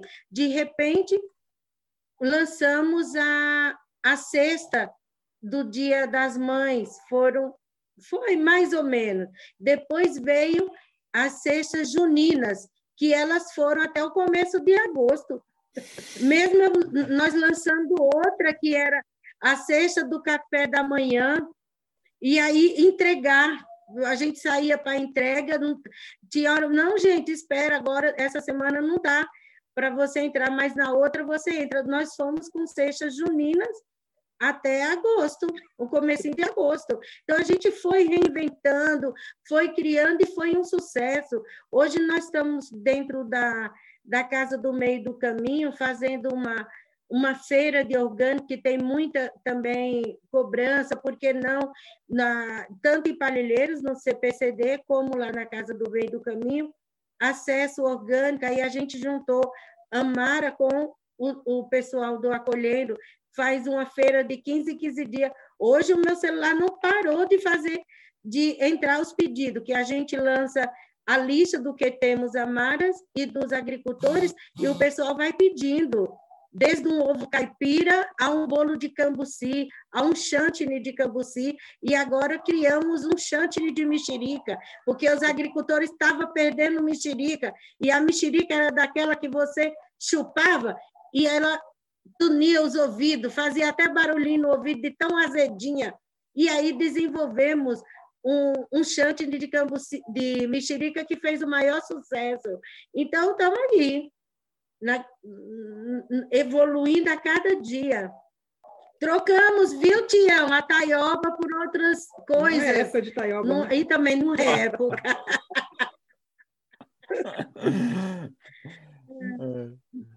Então, e aqui na nossa fazenda, Guilherme, é, aqui na nossa fazenda, a gente tem oportunidade também. É, como nós trabalhamos com o turismo de base comunitária, e assim, é, nós lançamos um, um, uma frase, uma frase que ficou como sendo a, a, frase da nossa fazenda. Porque aqui chama nossa, aqui antigamente chamava minha fazenda.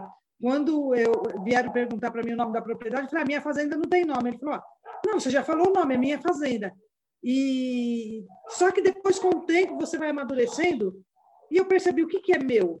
Nada é meu.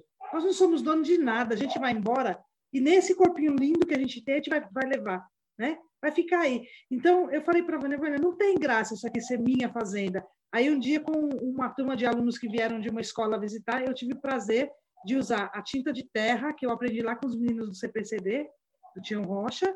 Aprendi, é, a gente fez com tinta de terra e riscamos um X em cima do minha e escrevemos nossa. Virou nossa fazenda. Aqui na nossa fazenda, a gente está revolucionando. A gente lançou um desafio assim. Nós podemos muito mais com muito menos. Então, acho que ela é, é, então, aqui na nossa propriedade, a gente tem que mostrar para as pessoas que você não precisa de ser um latifundiário para você produzir alimento. Você, em uma pequena propriedade, você consegue tirar o seu sustento. Então, você aliando, é, colocando várias tecnologias. Eu trabalho com o turismo de base comunitária, com a alimentação saudável, com a agricultura orgânica, e nós fazemos também aqui todos os saneamentos básicos alternativos. Nós vivemos na zona rural, nós não temos saneamento aqui, então aqui as pessoas costumam fazer o quê? Uma fossa, um buraco no chão e coloca as fezes ali dentro. A gente tem o esgoto do, do, da pia, do chuveiro, do lavatório, águas cinzas que a gente fala, você usa, joga no quintal, joga no mato, joga dentro da represa, no ribeirão que passa ali, então vai contaminando. Então está na hora das pessoas perceberem que nós temos responsabilidade. É, então, a gente fez tecnologias simples e baratas, tem que ser barata, não adianta ser uma tecnologia que não chegue à população, né? Então, o Tião me ensinou a fazer o banheiro seco, eu fiz o banheiro seco aqui na minha propriedade, inclusive gostaria de dizer que nós trocamos o nosso primeiro tambor, nós usamos o banheiro seco durante dois anos, dois anos usando o banheiro, e você não gastar uma gota de água. E, eu, inclusive, fui eu e a Estelinha, que é uma grande admiradora do Tião, é, doida para conhecê-lo, é uma permacultora de mão cheia, uma pessoa que me dá um maior auxílio aqui na propriedade. Nós trocamos duas mulheres, trocaram o primeiro tambor, como diz o Tião, de, de, de, de compostagem, né? É, e nós, em meia hora, nós fizemos essa troca, colocamos um tambor novo, ainda brinquei com a Estela, olha, hoje nós fizemos trabalho de limpa fossa, mas nossa fossa não tem mau cheiro. Então, nós colocamos o tambor ali agora no sol, e é isso, sabe? Você fazer é, o sistema de tratamento de água da nossa cozinha nova, eu, eu, fiz e ficou pronto em uma hora. Nós fizemos um buraco, o buraco demorou um pouquinho mais, que é um buraco de 1,20m mais ou menos, e você faz ali e você pode usar na hora, acabou. Então, é, os meninos da Sapiência Ambiental vieram aqui, fizeram um projeto também, fizeram o tratamento do esgoto, do esgoto da, do banheiro, né? e vira adubo. Então, é, inclusive, a gente estava numa live outro dia, nós falamos assim, gente, vamos chamar o pessoal do, do poder público para eles aprenderem, porque aqui na nossa região a Sabesp fez um tratamento, entre aspas, de água, e você passa no bairro do Colônia, que está dentro de uma área de proteção ambiental, e, e não fica devendo nada para o Rio Pinheiros, entendeu? Eles jogam o esgoto in natura dentro, da... eles coletam, mas jogam dentro do rio. Então, é, a gente ensinar para eles como é que faz, e de uma forma barata. É, em época de pandemia, não, não, nós não temos visitação, né? Então, mas nós temos uma cozinha montada. O projeto que eu falei que eu participei do Liga os Pontos, é, eu tenho uma cozinha com equipamento, tenho uma cozinha completa, linda, novinha. Então, eu vou ficar esperando voltar da pandemia para eu poder, né? Afinal de contas, eu tenho mais de 50 cachorros para dar de comer ali, né? E eles não comem trioba, por enquanto. Mas come oropronoves. Põe na misturinha dele oropronoves. Então, a gente está produzindo pão. Vamos produzir pão para essas cestas, vamos produzir torta, vamos produzir chutney, vamos produzir geleia. Então é isso, gente. Se você não tem uma coisa, você faz outra. Se não tem outra, você faz mais uma. E se não tem mais uma, você inventa outra para fazer de novo. O negócio é não parar. Tião, você quer trazer alguma coisa? Eu acho que a gente teria, acho que os, os exemplos aí do, do dia a dia, do desenvolvimento das pessoas, para encontrar caminhos dignos, né? de sobreviver a essas dificuldades, é, mostra a capacidade de resiliência que existe nas comunidades, o tanto que isso é importante a gente juntar essa energia. Por outro lado, eu acho que o que a gente percebe é que todo esse trabalho né, que vem sendo feito ao longo desses anos aí pelo IBEAC na região e depois nós fomos convidados, junto com o IBIAC, a trabalhar na região de Parelheiros, Vargem Grande, etc.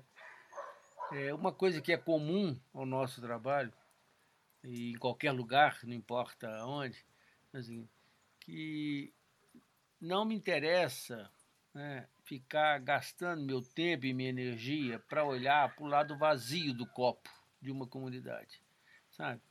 Quer dizer, jamais eu vou chegar em qualquer lugar e ficar lá medindo carência, né?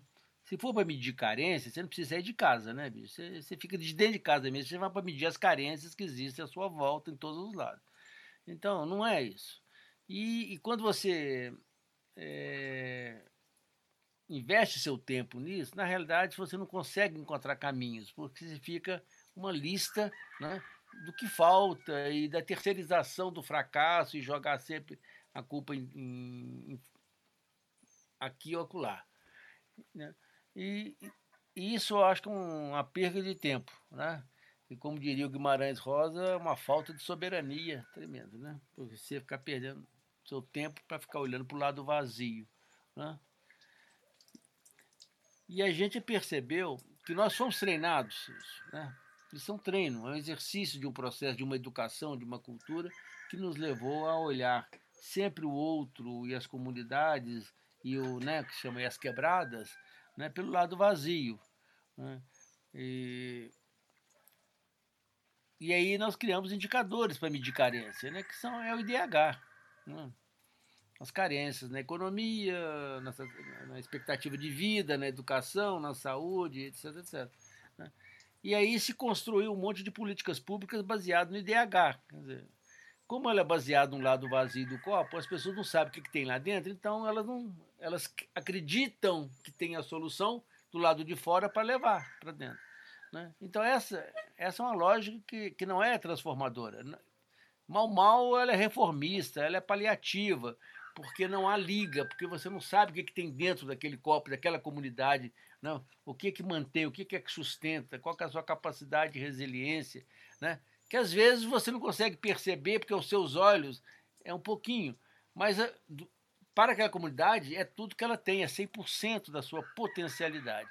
Então, o que a gente fez questão de todo investimento é investir no lado cheio do copo.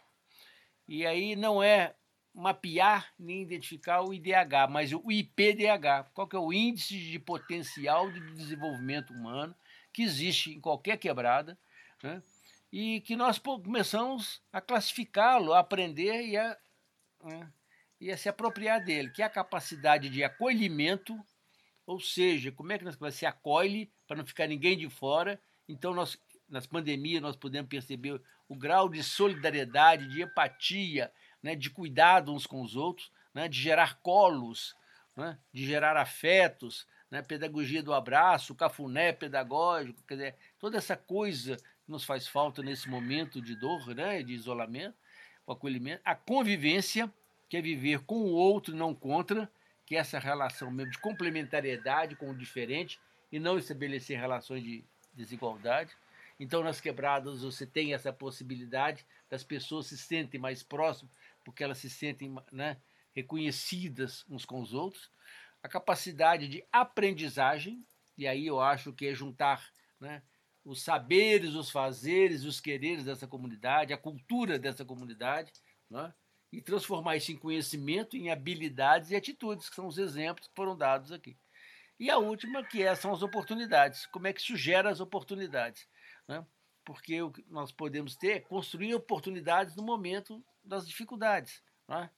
E eu acho que é, eu aprendi que a palavra crise em japonês é formada por dois vocábulos um que chama-se ameaça, outro chama desafio. Então, na pandemia, você tem uma ameaça. Né? A vida, o tempo, tudo é, é o risco, os cuidados que você tem que ter, né? porque você não tem controle sobre esse vírus, né? sobre essa questão. Isso é a outra é o desafio. Como é que a gente procura caminhos novos, não feitos ainda, né? para enfrentar, para superar e ter uma vida, não para repetir igual, mas é tirar lições desse processo. Quando você olha para o lado luminoso e acolhimento, convivência, aprendizagem, oportunidade, nós criamos, bota um C cedilha e vira a palavra ação. Né? Quer dizer, essa ação né, baseada no lado cheio, olhar as pessoas pelo lado luminoso né, e tirar delas o que elas têm de melhor e disponibilizar isso, é um somatório de juntar energia, né? Se nós pegamos a energia de cada um, os pontos luminosos de cada uma dessas pessoas e juntá-las por uma causa, né, nós vamos ter um holofote, né? Transformador. Vai sair uma transformação. E a transformação é sempre de dentro para fora, não é de fora para dentro. Então, ela, o que vier de fora tem que se somar. Então, eu acho que o trabalho das instituições que nós fazemos isso é, é ir, mapear, identificar, provocar para as pessoas se verem, né, porque elas não estavam se vendo como essa potencialidade, e canalizar essa, essa energia para causas, onde a gente pode juntar todo mundo né, para um bem-estar, né, para convocar todos para uma causa que seja essa, né, do, do bem-estar, da vida saudável, né, de não perder nenhum menino, de garantir qualidade de vida para todo mundo, de mudar né, essas perspectivas sombrias e criar futuros né, possíveis e viáveis para todos. Gente, é só isso, né? Só tudo isso. eu tava, eu tava aqui. Bom, o, o Cronos, né? O tal do Cronos que passa com o toque do relógio, ele está nos avisando aqui que o tempo que a gente reservou está acabando, mas não sei como foi para vocês e para quem está assistindo, mas certamente o tempo da experiência aqui, o Kairos, o, o momento aqui eu vivi muito intensamente e uma daquelas conversas, experiências que traz transformação mesmo, sabe? Quando você sente que muda uma coisinha dentro, assim. E bom, eu tenho anúncios finais para fazer. Queria saber se vocês têm anúncios finais é, a fazer. É, eu acho que antes do o que eu queria falar ainda ouvindo vocês era um, só um senso assim de que não tem uma frase que diz que as florestas fazem um estrondo quando são derrubadas ou queimadas, mas elas crescem silenciosamente. E eu sinto que esse trabalho que vocês fazem e que eu de alguma maneira também me inspiro e tento fazer, são trabalhos silenciosos, mas que quando a gente vê a floresta toda já cresceu, sabe? Porque a gente ouve os estrondos e lê sobre os estrondos e se assusta com eles também mas tem essa floresta sendo nutrida, né? E eu acho que, acima de tudo, pegando ainda a metáfora da floresta, o que vocês estão cultivando e preservando é uma riqueza de um jeito de viver afetivo, comunitário, solidário, que não, não está nos centros. Né? Como a Vera falou, muitas vezes no centro você não conhece o seu vizinho. É... E eu acho que é muito rico, nos faz humano é, essa vida mais comunitária, essa vida mais com o outro. E o Max Niff, de novo ele, falava que há muitos tipos de pobreza, né? E um dos tipos de pobreza que eu acho que tem muita gente que se vê rico economicamente, mas muito pobre do ponto de vista de afetos, vínculos sociais de verdade, reciprocidade nas relações, né? uma identidade de, de se sentir parte de algo, de se sentir trabalhando por algo. Eu acho que vocês fortalecem muito, vocês enriquecem muito esse esse esse aspecto da vida e nos inspiram e, e, mostram que é possível viver de outro jeito, onde não somos apenas trabalhadores, consumidores, recursos humanos que vão e voltam do trabalho, produzem, consomem e morrem. Então, me sinto muito honrado de estar aqui com vocês. É, quero saber é, de avisos, é, avisos ou coisas finais que vocês queiram falar, mas não sem antes fazer o merchan, que a gente tem o último encontro do Quebrada Ensina, talvez um dos mais aguardados. Os três foram muito aguardados, né? Esse último vai ser um sarau. Teremos contadores de história, galera de slam, é, galera da biblioteca comunitária, então é um dia de arte, é um dia para a gente mergulhar nesse mundo da arte, para dentro dele descobrir novos mundos dentro da gente, novos mundos que acontecem nesse mundão aí. Então o sarau vai ser no dia 25, vai ser sexta-feira para a gente estar junto às 18 horas. Mais detalhes aí nas mídias sociais. É... Então, já fez a sua doação? Esqueci dessa parte. Já fez a sua doação? E aí eu queria abrir para vocês aí palavras finais para a gente encerrar o nosso, nosso bate-papo. Eu queria agradecer aí a oportunidade eh, de participar dessa mesa. Eu adoro ouvir você, Gui, as meninas, Valéria e Vânia, Tião, e eu acho que eu concordo com você, são oportunidades da gente reorganizar né, os nossos sonhos e as nossas ações. Então, muito obrigada, foi ótimo e espero aí que, que tenha sido uh, também tão estimulante para quem está nos ouvindo como foi para mim. Obrigada.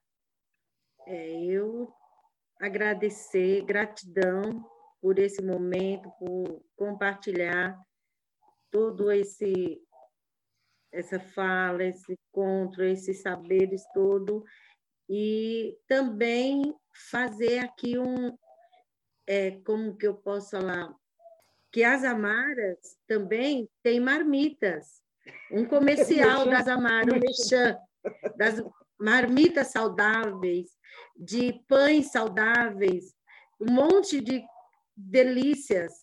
E só nos encontrar, nós já temos aí pelo o Instagram do IBA que vocês conseguem encontrar as amaras. Não, não, não tamo, podemos receber, mas podemos levar para vocês, tá bom?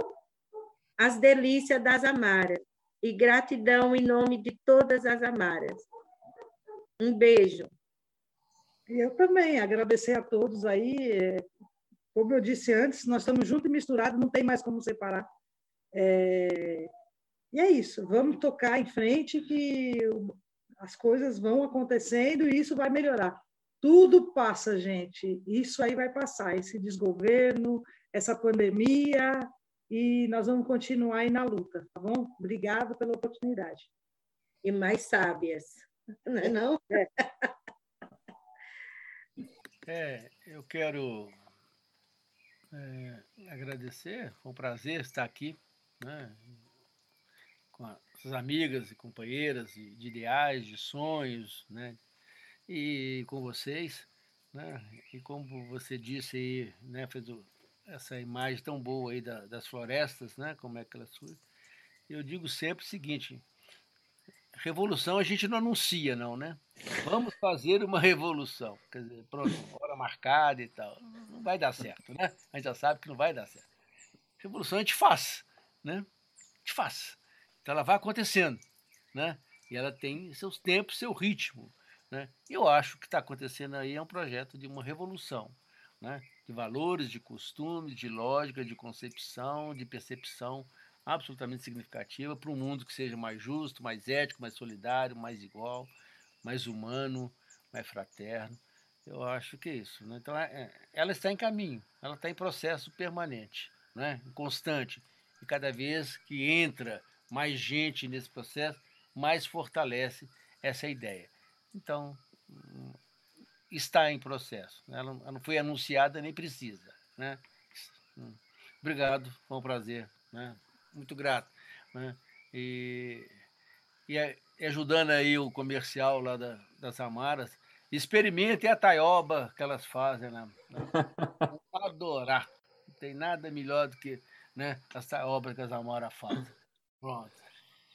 Obrigado, gente. Foi uma honra. Obrigado de verdade. Um beijo enorme no coração. Cuidem-se e até a próxima.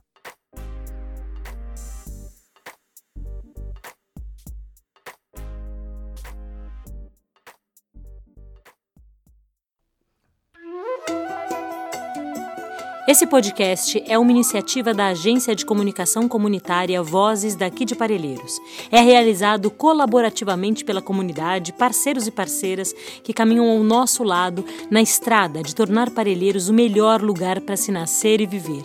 Conheça mais sobre o nosso trabalho no nosso site vozesdaqui.ibeac.org.br. Todas as terças e sextas estaremos aqui, comunicando nossos olhares, fazeres e saberes do nosso território, da nossa gente. Até a próxima!